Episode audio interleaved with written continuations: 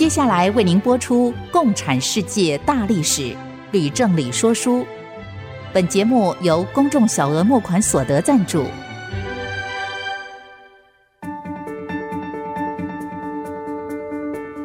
共产主义的兴衰影响近两百年来的全球局势。认识共产主义，才能掌握二十一世纪的国际发展。全球视角，大历史观点。欢迎收听《共产世界大历史》，吕正理说书。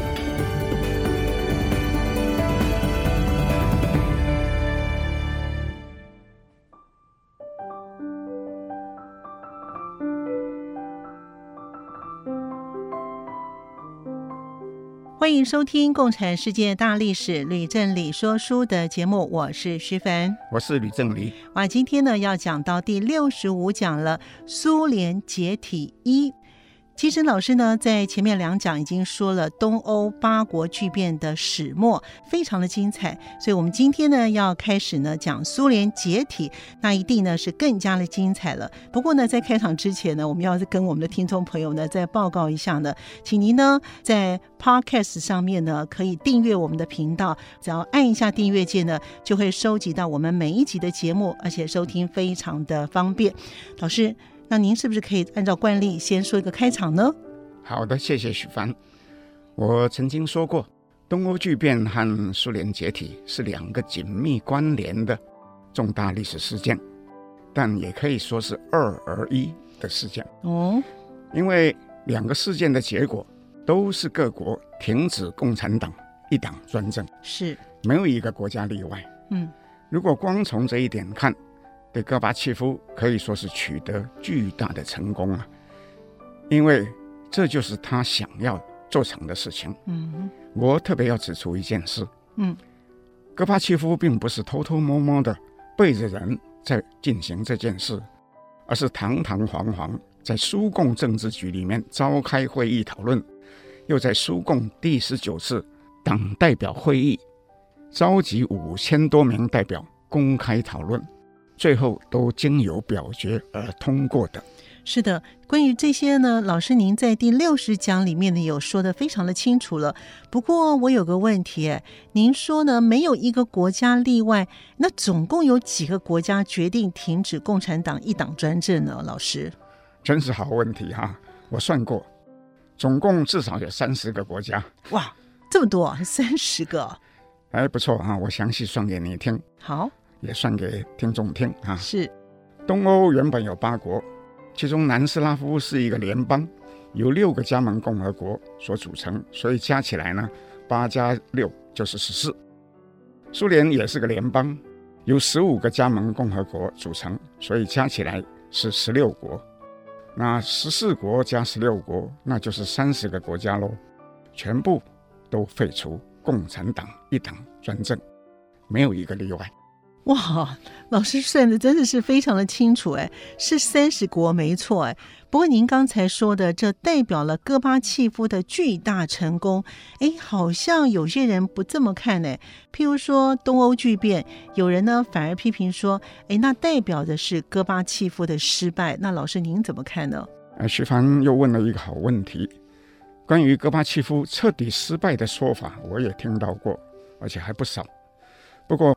我要提醒一件事：我们说一个人成功或是失败，不能只是从评论者本人的主观意识或是利害关系来评论。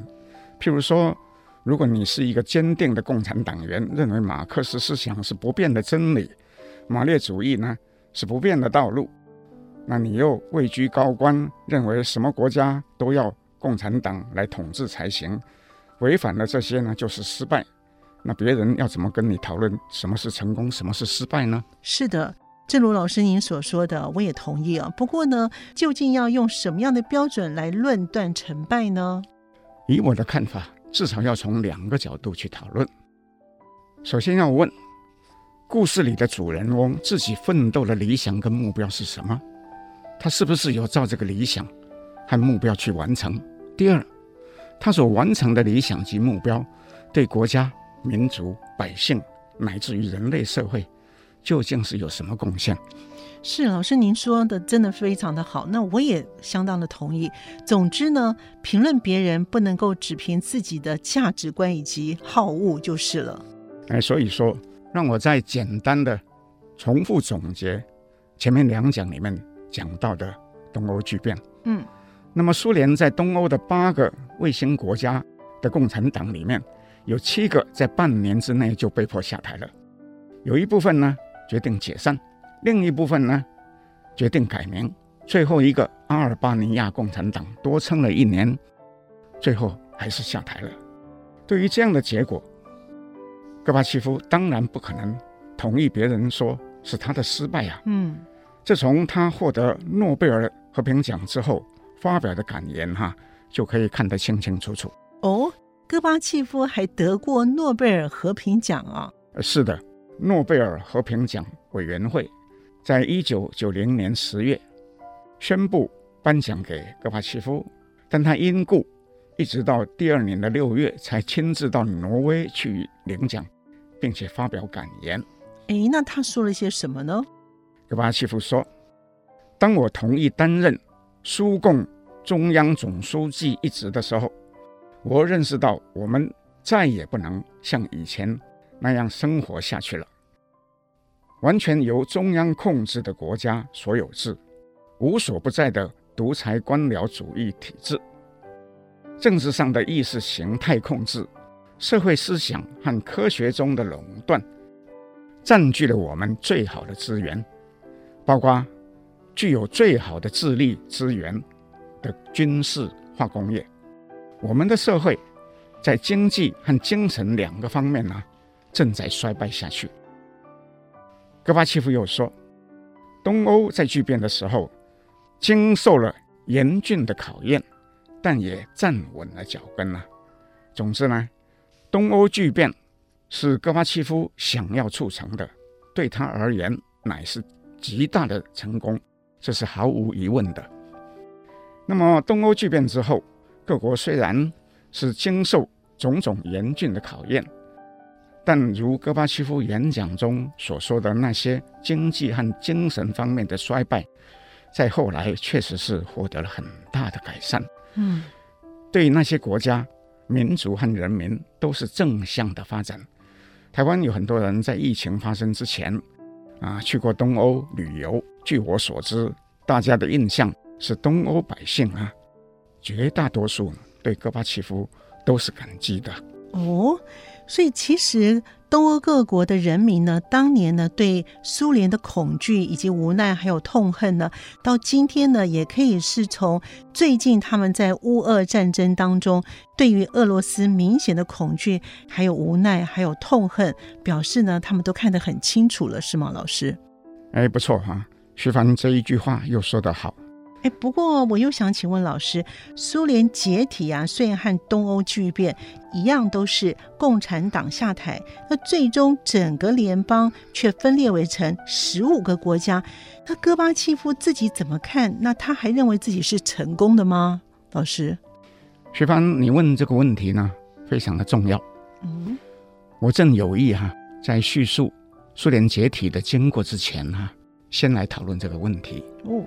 因为这个问题可以说是触及整个事件的核心。哦，先做扼要的讨论，可以帮助听众们理解事件的经过，为什么是那样的发展。哦，那看来我是问对问题喽。不错。不过呢，我先直接回答你的问题。好的。戈巴契夫本人对于苏联解体的结果，是否也自认为是成功的呢？答案是否定的。哦，这从。苏联最终确定解体之后，戈巴契夫在一九九一年十二月二十五号发表辞职演说的内容，也可以清楚的看见。哎，那戈巴契夫怎么说呢？戈巴契夫说：“我坚决主张各民族独立自主，各共和国各自拥有主权。同时，我也支持必须保留联邦以及。”维持国家的完整性，但事情的发展已经走向一条不同的道路。总之啊，戈巴契夫当时心中确实是希望所有的加盟共和国都继续留在苏联里面不分裂，维持统一，最终却事与愿违啊，所以自认是失败了。哎，不过我不明白，那为什么戈巴契夫一定要所有的十五个苏联的加盟国都留在联邦里面呢？那维持统一，这这样才算是成功吗？你问这个问题，那就更有深度了。事实上，有很多历史家和你在问同样的问题哦。他们认为，哈，维持苏联国家的完整性，保留联邦，并不是像戈巴契夫心里所认定的那么重要。在一部分历史家看来啊，戈巴契夫在处理两件事情的态度，哈，明显是十分矛盾的。哦，哪两件事情呢？第一件，戈巴契夫不是从头到尾都支持波兰民主化。要让他们脱离苏联跟共产党的控制吗？是的，没错啊。啊，第二件，我也曾经说过很多次，苏联的加盟共和国里面，求去之心最强的，莫过于波罗的海三小国。是的，老师说过。而三小国无论是从种族、历史、宗教、文化看起来，都跟波兰相似，几乎是命运共同体啊。所以有很多历史家不能理解。说为什么戈巴契夫一方面支持波兰民主化，另一方面却一直阻止三小国脱离苏联而独立啊？这其中的矛盾很大。有人甚至说啊，三小国问题呢，正是最后导致苏联解体的重要原因之一啊。哦，好，我们先休息一会儿，马上回来。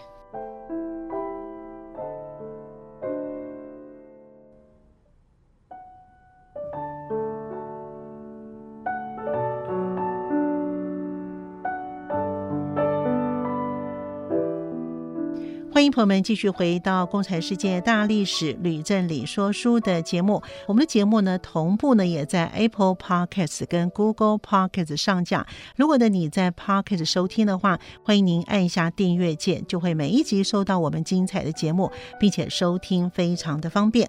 老师，从您刚才的叙述呢，戈巴契夫啊，好像也犯下了不少的错误，哎，是吗？戈巴契夫确实是犯了不少错误。哦。我在前面几讲里面说戈巴契夫的改革开放之路的时候，是也曾经说过，但是我要强调一件事，嗯，什么事？这世界上其实没有人是完美的，嗯，凡是人没有不犯错的，对，所以没有必要刻意的为哪一个历史人物遮盖他的错误。戈巴契夫是一位深深影响后世的关键历史人物。我对于他立志要改变不完美的世界，从来都是高度的尊敬。对于他的高尚情操，我也从来不怀疑。但是无可讳言，苏联解体不仅没有完全达到他的期望，也留下很多的后遗症。哎，老师，您说的后遗症是什么意思呢？就是说，虽然有一部分前苏联加盟共和国在联邦解体之后，确实是脱离了。共产党的威权体制，嗯，但是很遗憾，也有一部分国家，例如俄罗斯、白俄罗斯，还有哈萨克等等原苏联加盟共和国里面的共产党，他们虽然下台，却仍然维持变相的一党专政，还有一人独裁体制，跟原先的共产党一党专政啊。其实没有太大的差别。哇，老师说的真好。相对的呢，东欧八国巨变呢，绝大部分呢是取得成功的。那苏联解体的结果呢，确实呢有比较多的部分呢是让人很遗憾的。尤其呢，前不久的乌俄战争爆发之后呢，俄罗斯的军队呢。在他们所占领的乌克兰的城市里面呢，树立了列宁的铜像。哎，这让我觉得，当初呢，苏联解体之后呢，一部分呢，原苏联加盟共和国里面夺得政权的新的领导人，其实他的心里面呢，并没有放弃马列主义以及根深蒂固的威权思想。哇，徐凡，你说这个话，我也很敬佩的。谢谢老师。其实哈、啊，有很多人哈、啊、和你的看法一样，是。而正因为如此，我认为就更有必要哈、啊，把苏联解体的经过详细的说清楚。人们唯有清楚的了解客观的事实经过，才能够明白为什么会有那样的结果。也因为如此，对于戈巴契夫所犯的错误，我认为也有必要直接的指出。这样做呢，还有一个好处，就是能够纠正一些人刻意用错误的理由来批判戈巴契夫，把不该由戈巴契夫负责的错误也推到他的身上，那是很不公平的哈。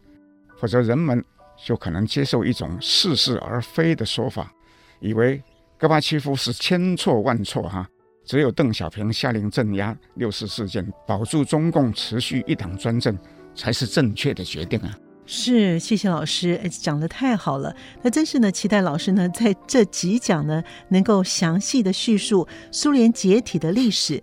不过呢，我想先请问老师，您认为呢，戈巴契夫所犯的各种的错误当中，最关键的是什么呢？老师，我个人认为，戈巴契夫自始至终最大的问题是没有办法成功的解决保守派和改革派之间的对立。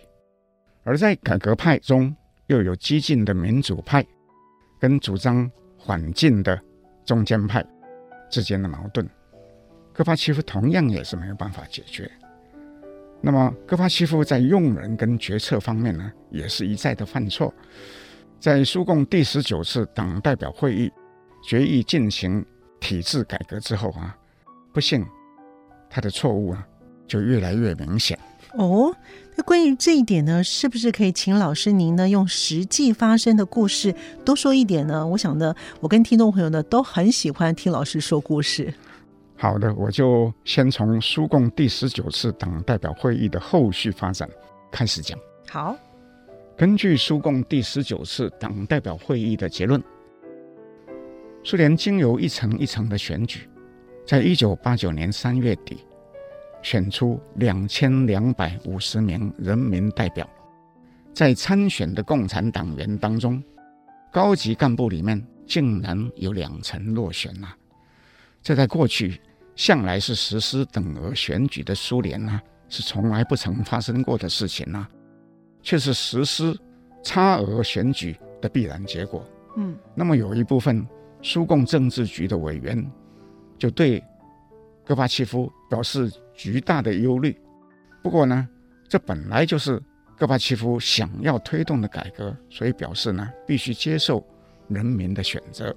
哎，不过老师，我很好奇，把原有苏共高级干部挤掉而当选人民代表的人是哪一些人呢？啊，是一些党内的激进民主派人士。还有一部分人根本就不是共产党员。嘿嘿，其实我觉得呢，苏共参选的党员当中只有两成落选了，其实还不算是太坏的结果啊。从民主选举的角度看，徐帆说的也对哈。啊，那我接着说啊。好，五月底起，第一次人民代表大会在克里姆林宫举行，会中依法选举戈巴契夫为最高苏维埃主席。人民代表也经由互选选出五百多名，相当于西方国家国会议员的最高苏维埃代表。嗯，那么经过这次选举之后，苏联的最高权力机关已经转为人民代表大会以及最高苏维埃。换句话说，权力已经不在共产党的手中，戈巴契夫的权力跟地位。也都大大不如以前。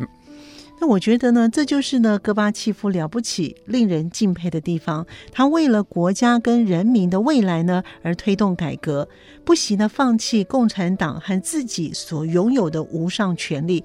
不过，我又想请问老师的是，在那些呢最高苏维埃代表里面，是不是有什么特别值得介绍的人物呢？哎呀，徐凡，你问这个问题问的太好了啊。在那些当选最高苏维埃代表的人里面呢，最有名的哈，莫过于沙卡洛夫。哦，沙卡洛夫、嗯、是原本他在结束流放之后，还是支持戈巴契夫。嗯，后来却认为戈巴契夫改革进行太慢，表示非常的失望，所以就被认为是激进的民主派的领导人之一呀、啊。哦，老师，您先前说过的沙卡洛夫和戈巴契夫之间的故事，还有他的对话啊，诶，我记得。但是戈巴契夫呢，对沙卡洛夫虽然是非常的尊敬，但是呢，两人之间好像没有什么良好的沟通跟互动，诶，甚至呢，有一点呢不对盘，诶，我觉得相当的可惜。哎，是啊，沙卡洛夫也曾经公开建议戈巴契夫在苏共总书记跟最高苏维埃主席两个职位当中呢，只能选择一个。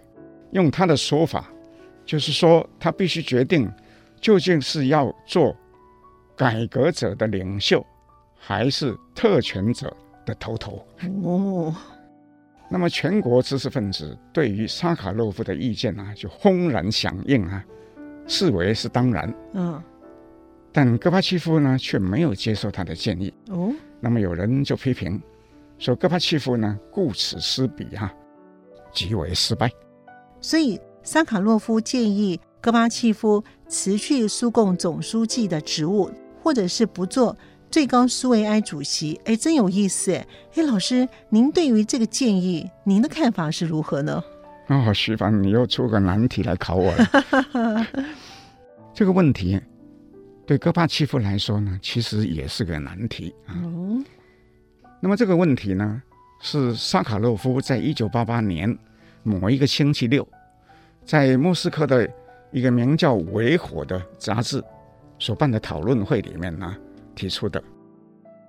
当时参加的人大多是苏联的知识分子，也有一小部分是从美国来的。那么沙卡洛夫说，这两个职位，一个是控制了共产党，一个是控制政府。如果放在同一只手上啊，那会是有害的事啊！我重复一遍，他说是有害的事。从理论面上看，萨卡洛夫说的当然是有道理，但是从实际面看，戈巴契夫却对于苏共内部保守势力，尤其是军人、警察、特务系统，可能危害到改革有很深的忧虑，所以不敢冒险放掉。总书记的职位。至于最高苏维埃主席，他也决定参加竞选，并以获得九十五点六 percent 的选票呢而当选。哇！所以呢，绝大多数的人民代表呢，还是支持他同时兼任两个工作的，是吗，老师？是啊，这虽然是间接选举，但毫无疑问是一次真正的自由选举。是，所以应该是。照你刚刚讲来解读，不过我也必须说，在一九八八年到一九八九年之间，萨卡洛夫几乎是每个星期六早上都接受各种政治团体或是杂志邀约参加讨论会，或是发表演讲，受到莫斯科市民跟外国媒体极大的关注啊，俨然啊是苏联最重要的意见领袖，被认为。是具有敏锐的观察力、判断力以及崇高的人格，在社会上具有极大的影响力。戈巴契夫和萨卡洛夫之间却始终没有良好的互动，因而也失去了取得知识分子和社会支持的大好的机会啊！这其实都是非常可惜的。是的，那越来越精彩的节目呢，我们先休息一会儿，马上回来。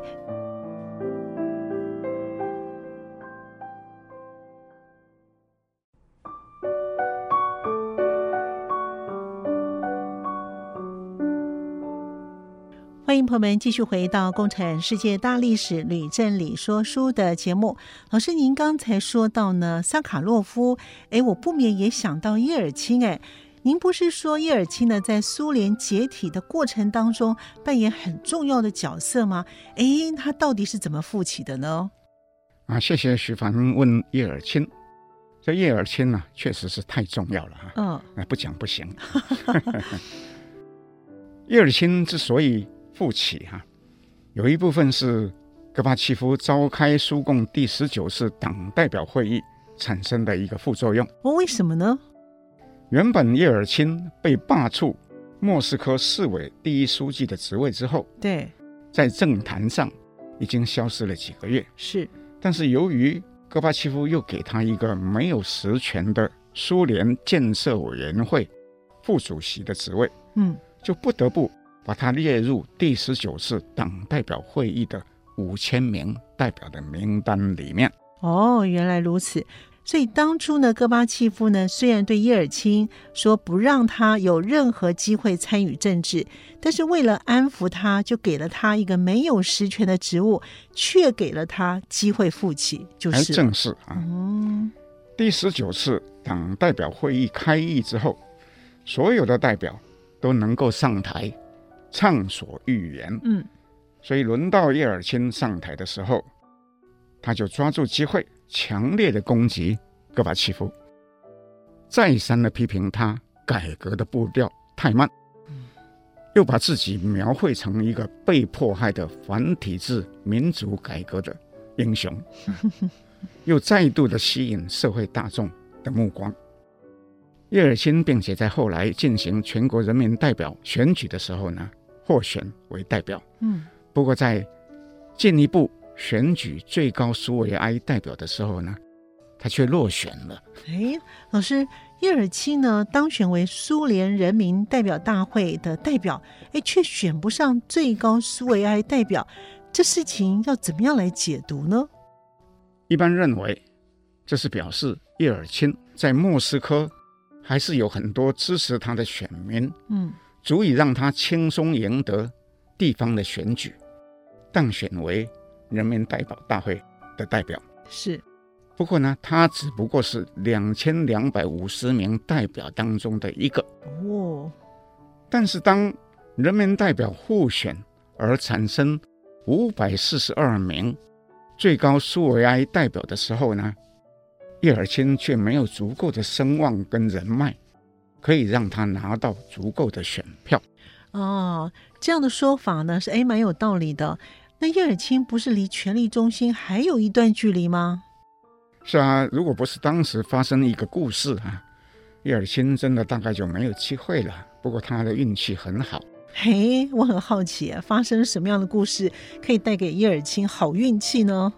当时有一名来自俄罗斯鄂木斯克市的代表，名字叫做卡赞尼克。嗯，他是一名律师。是。也当选为最高苏维埃代表，却表示说他愿意把位置哈、啊、让给叶尔钦呐，请求大会的同意啊。哈，那戈巴契夫怎么回答呢？戈巴契夫是大会主席，嗯，原本是可以直接拒绝的，嗯，但是竟然同意了，所以叶尔钦就幸运的哈、啊、获得大会表决通过，跻身为。最高苏维埃的一员，既然有这种事情，戈巴契夫呢，当初不是对叶尔钦说永远不会让他再参加政治了吗？他自己怎么忘记了呢？不论戈巴契夫是忘记了，还是认为叶尔钦有什么利用价值或是什么其他的理由，后来他自己也承认，那是一项非常非常大的错误，并且很多次。表示后悔，但是无论他怎么后悔，到后来都已经来不及了。嗯，因为呢，这时苏联政坛出现各种刺激的团体，叶尔钦也和其他的代表串联，成立一个叫做跨地区代表团，一共有三百多人。那么接着又选出五个联合主席，其中包括沙卡洛夫和叶尔钦。那么你想，有了沙卡洛夫参与这个跨地区代表团体的地位啊，是不是声势跟别人不同？那当然是的，嗯。所以叶尔钦呢，就借着沙卡洛夫而更加引人注目，对于戈巴契夫改革所造成的负面的影响啊，那就更大了。啊，叶尔钦的性格呢，非常的强烈哈、哦。那又对于呢，这戈巴契夫呢是记仇不忘。哎，我猜呢，戈巴契夫呢恐怕呢是不知道，所以呢，将来呢就有吃不完的苦头了。不过，老师您是不是可以多讲一些有关于叶尔钦的事情呢？叶尔钦是造成苏联解体的关键人物之一啊。是，我当然是要多说一点有关他的事啊。好，叶尔钦荣膺跨地区代表团的五名联合主席之一之后，被一部分外国媒体看作是苏联国会的反对党领袖啊，就时常啊接受采访。到了一九八九年九月，他第一次到美国访问。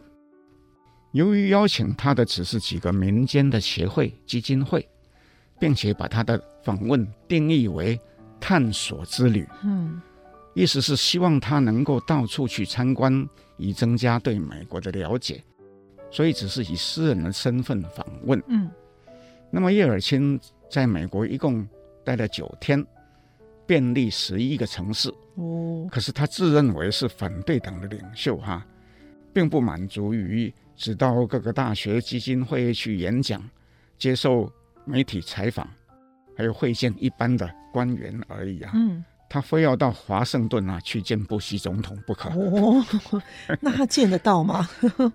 那么最后呢，他还是进到白宫里面见到布希。嗯，只是并不是在椭圆形总统的办公室里面。嗯，而是被安排到美国国家安全顾问。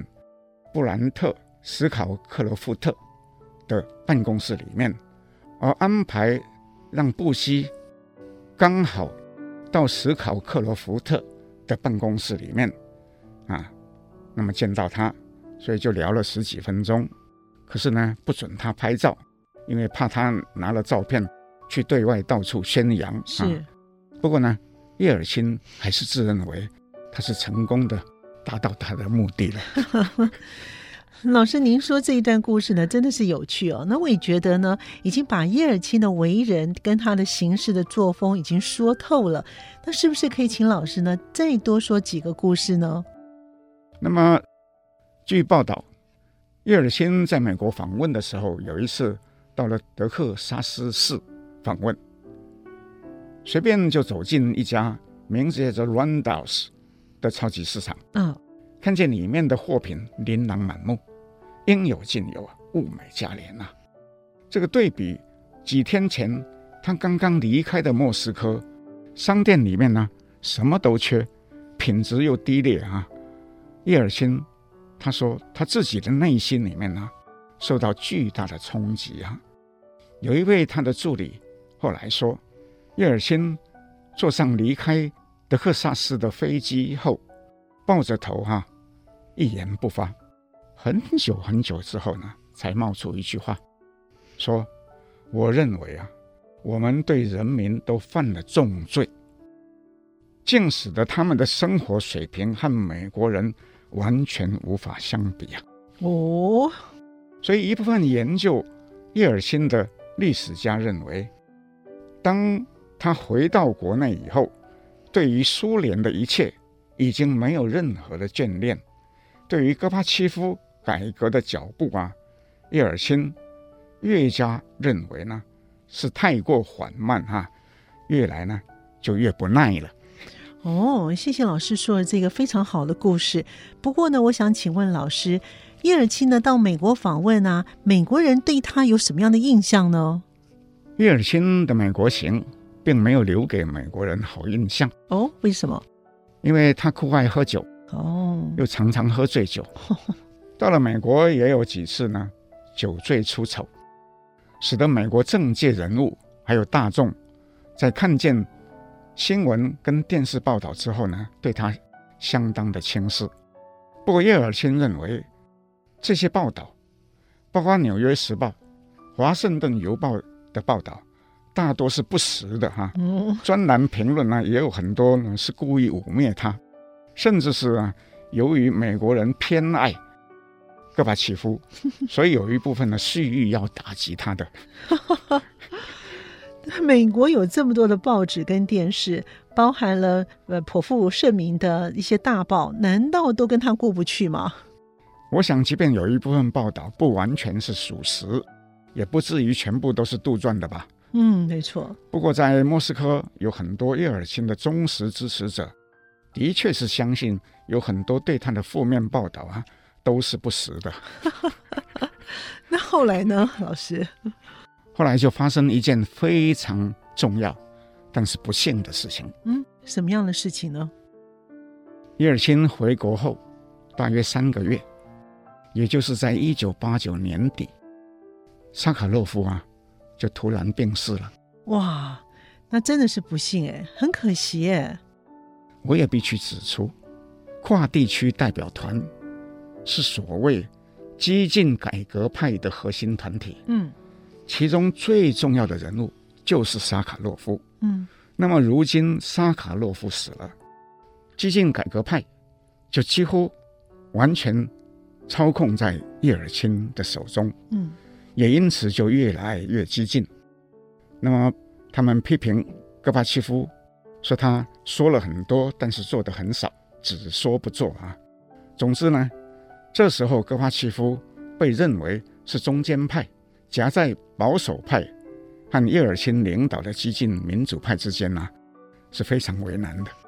老师，您说叶尔钦批评戈巴契夫只说不做，哎，那是事实吗？一般来说，叶尔钦在当时被很多人认为是一个善于哗众取宠、借批评别人以突出自己的人，因而究竟他的批评是否可信，哈，不无疑问。不过，关于戈巴契夫只说不做的说法，哈，不幸啊，却有几分事实。这也不只是叶尔钦及民主派在批评，连戈巴契夫手底下一些支持改革的部署和幕僚，也渐渐对他开始怀疑了。哦，那就严重了。那老师，请问您能够举个例子吗？好，我就举一个非常严重的例子。好，我在前面说到，东欧国家从一九八九年六月起开始民主化，成立国会。并且在一九八九年十月之后的三个月内，纷纷修宪，废除了其中规定共产党一党专政的条款。只有一个阿尔巴尼亚例外，延后了一年。反观苏联，虽然在一九八九年三月就已经成立了人民代表大会，并且在五月选出了最高苏维埃，是比任何东欧国家都早成立的国会。戈巴契夫却在当年召开的两次人民代表大会中，都避而不谈要废除这个条款。哎，那是为什么呢？就是因为苏共中央及地方官员人人都自为，使得戈巴契夫越来越担忧反弹，所以呢犹豫不决啊。哎，那不就像是火车要开了，然后又说等一等的意思吗？真是啊。这就使得当初沙卡洛夫说他不应该兼任苏共总书记及最高苏维埃主席的说法得到了印证。民主派因而批评他只说不做，但是没有真心要改革。哇，那就更糟糕了耶！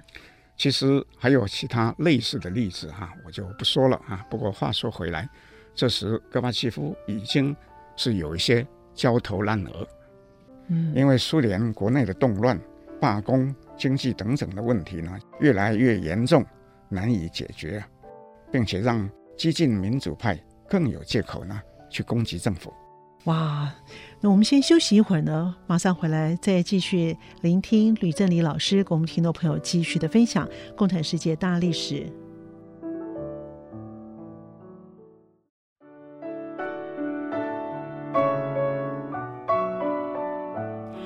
欢迎朋友们继续回到《共产世界大历史》吕正理说书的节目。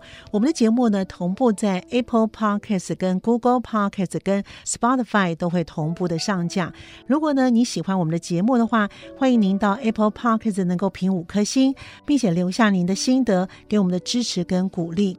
老师，您刚才说呢，苏联呢发生了一些严重的动乱以及罢工的事件，是不是可以请老师呢叙述一下呢？好的。苏联有很多动乱，其实是由于存在已久的民族对立问题而导致意外事件，嗯，那因而引发的啊。我举一个例，先前我说到一九八八年底，亚美尼亚发生大地震之后，是悲痛的亚美尼亚极端民族主义者就纷纷重提，要求卡拉巴克地区要回归亚美尼亚。那就越演越烈，其中呢，有一部分人竟然在对亚美尼亚充满敌意的阿塞拜疆的首府巴库举行示威游行啊。那结果是阿塞拜疆人被激怒了，引发大规模的冲突。嗯，有六十几名亚美尼亚的示威者遭到公然的杀害。那苏共中央因而震怒，命令高加索军区司令派军队进入阿塞拜疆，捕杀了八十几名犯案的暴徒。哎呀，极端狭隘的民族主义，果真是动乱的根源呢。是啊，徐帆说这个话特别适用于苏联少数民族的共和国，但我要请听众们记得，那些少数民族大多也怀有很深的反大俄罗斯情结。嗯，在阿塞拜疆事件发生之后两个月，嗯，乔治亚发生更大的动乱。嗯，有数千名阿布克兹自治区的人民举行示威游行，要求脱离乔治亚共和国的统治。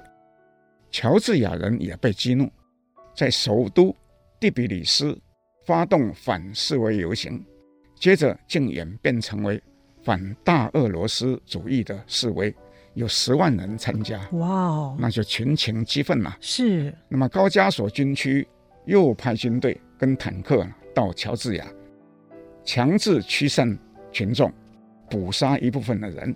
当时呢，在外国访问的。戈巴契夫跟谢瓦纳泽认为事态严重啊，立刻就缩短行程啊，飞回国内。嘿，老师，那戈巴契夫如何来处理这件事情呢？那么，由于谢瓦纳泽曾经担任乔治亚第一书记，戈巴契夫就命令他转机哈、啊，直接去乔治亚处理。不料呢，军队竟不等到谢瓦纳泽到达。就在蒂比里斯街上释放神经性的毒气瓦斯，造成二十几个人死亡，七百多个人住院。哇，这个军队竟然使用毒气瓦斯对付人民，哎，那真是太过分了呀！那、嗯、当然是过分了、啊。是戈巴契夫呢，因而就大怒，嗯、下令把乔治亚党委第一书记和高加索军区司令都撤职。可是呢，没有任何高层人员。受到进一步的惩罚，或是说被起诉判刑。诶，那这不就是说戈巴契夫惩罚不够严峻吗？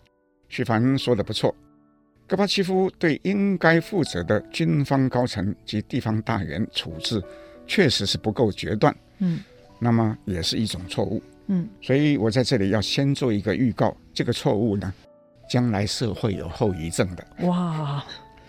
同时我也要指出。当前述的两个动乱发生的时候，在苏联西南角的摩达维亚、中亚的哈萨克、乌兹别克、塔吉克，还有在东北角濒临北极海的一个地方叫做雅库夏，嗯，也都爆发因为民族问题而引发的动乱啊。那么它的原因呢，其实大多也跟反俄罗斯情节是有关的。老师，那苏联的民族问题引发的动乱呢、啊，已经是够多了。那么罢工又是怎么一回事呢？首先我要说的是，苏联发生的不是一般地区性的小罢工哦，而是全国性的煤矿大罢工。哇！从一九八九年七月起，在西伯利亚西南部的库兹巴斯、乌克兰的顿巴斯，还有其他多处。重要的产煤地区的煤矿工人呢，陆续就发起大罢工。哎，老师，请问顿巴斯是不是就是最近乌俄战争爆发之后发生在乌东的战场呢？哎，正是哈，顿巴斯在乌东，是普丁企图建立由俄罗斯控制的顿内茨克共和国的一部分啊。谢谢徐凡，你问这个问题。不过我们还是回到。主题来好，由于苏联是全世界最大的产煤国，年产量超过七亿吨，又有大量的出口，一九八九年发生罢工的事件的影响，那是非同小可。诶，听到这里啊，我又想请问老师了：苏联的矿工为什么要罢工呢？哦，好问题哈、啊！工人罢工的主要原因是通货膨胀以及物资缺乏啊，在商品店里面买不到东西，有时候竟然连一天工作完毕之后，出了矿坑想要洗脸洗澡的肥皂也买不到啊！工人因而要求加薪，要求改善生活的条件。哇，那真是太糟糕了，连洗脸洗澡用的肥皂都买不到哎，难怪煤矿工人要罢工。不过，我想请问老师，罢工的规模到底有多大呢？参加罢工的人数从十万、三十万，最后增加到七十万人了。哇，那规模之大哈，是前所未有。那么工人又组织罢工委员会，后来竟要求准许自行。决定产量，决定售价，又自行在国内贩卖及自由出口。政府主管煤矿的部门只能表示将接受工人合理的要求啊，注意合理的要求啊哈。那么同时呼吁工人呢、要尽速的复工啊。可是双方在签约之后呢，持续发生争议，所以只是暂时性的恢复生产。过几个月以后呢，又爆发。那么如此哈、时停时发，实际上一直到戈巴契夫政权垮台之前呢、不曾停止过啊，而且是规模越来越大。哇，老师，您说这个罢工谈判呢，逼使政府同意让步，跟工人签约。但是呢，虽然维持短暂的恢复生产，又时停时发，这听起来有些奇怪，是不是政府答应之后呢，又出尔反尔，还是有什么其他的原因造成的呢？煤矿工人罢工之所以无法停止，其实是有一些政治因素哦。当时有一部分矿区的罢工委员会自比为波兰的团结工联啊，企图迫使政府。加速政治改革，激进民主派又派人到矿区去鼓动工人对戈巴契夫施压，例如要求加速废除宪法第六条，加速实施多党制等等。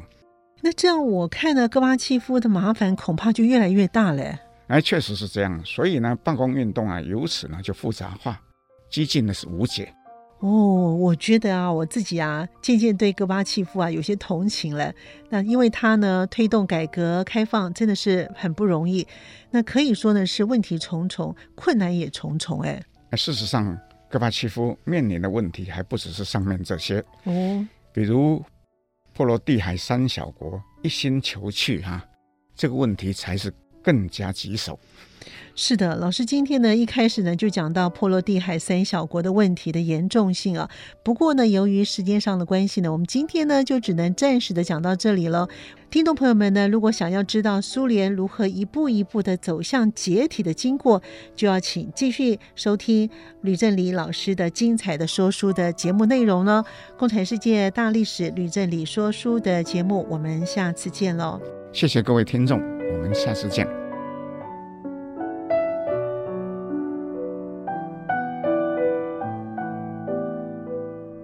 明白过去，才能洞悉现在，展望未来。共产世界大历史吕正理说书节目，由公众小额募款所得赞助播出。